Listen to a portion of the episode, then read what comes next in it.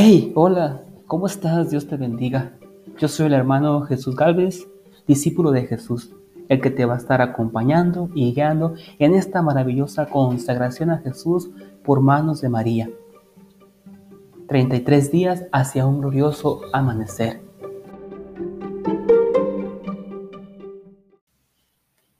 Día 9. ¿Quién eres, oh Inmaculada Concepción? Primera parte. Ayer cuando mencioné el arresto de San Maximiliano por la Gestapo, omití un detalle relevante que será importante para la reflexión de hoy. Dos horas antes de su arresto, el futuro santo escribió la observación teológica más importante de su vida. Fue nada menos que la respuesta que lo había eludido por tantos años, la respuesta a la pregunta en la que había reflexionado una y otra vez desde los primeros días de su vida religiosa. ¿Quién eres, oh Inmaculada Concepción?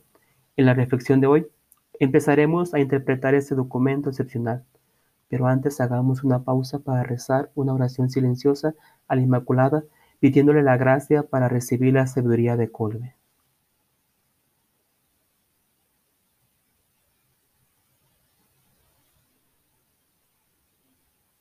El documento comienza así. Inmaculada Concepción. Estas palabras salieron de la boca de la Inmaculada misma, por eso deben indicar con la máxima precisión y en lo esencial quién es ella. ¿Quién eres, oh Inmaculada Concepción? Buena pregunta, pero todavía sin respuesta. A continuación, Colbe señala un punto clave. En las apariciones en Lourdes, María no se identificó a Bernardita como concebida sin pecado, sino que declaró yo soy la Inmaculada Concepción. Eso parece ser un problema. Después de todo, María fue concebida inmaculadamente.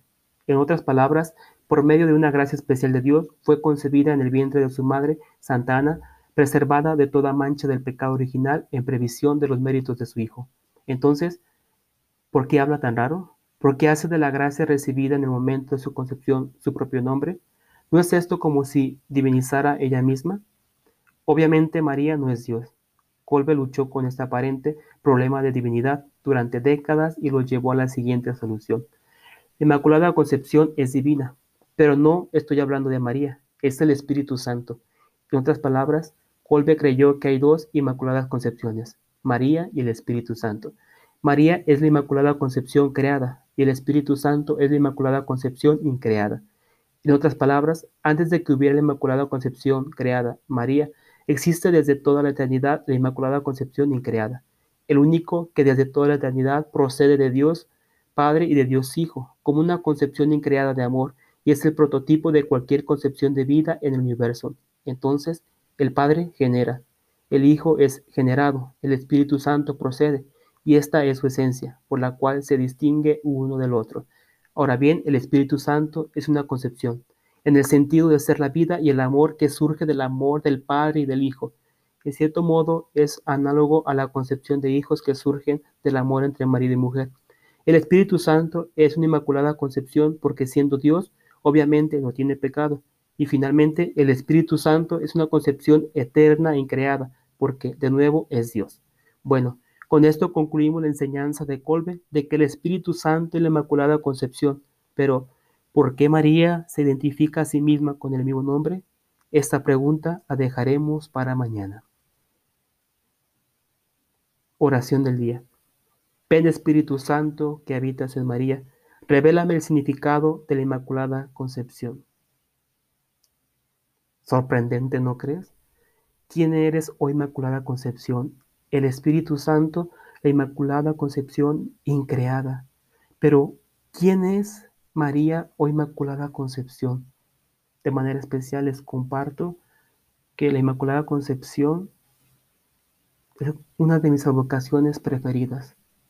Entonces mañana conoceremos el verdadero significado de quién eres, Inmaculada Concepción.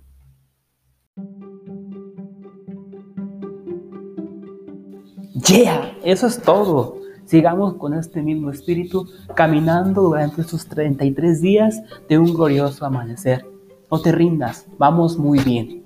Sigue adelante, continúa, sigue pidiendo este don maravilloso de la devoción a la Virgen María para que nos podamos consagrar a Jesús por manos de María. Sigamos adelante, no te rindas, sé perseverante y estamos aquí unidos en oración. Estoy pidiendo por ti Recuérdalo, no estás solo. Dios te bendiga. Recibe un fuerte abrazo.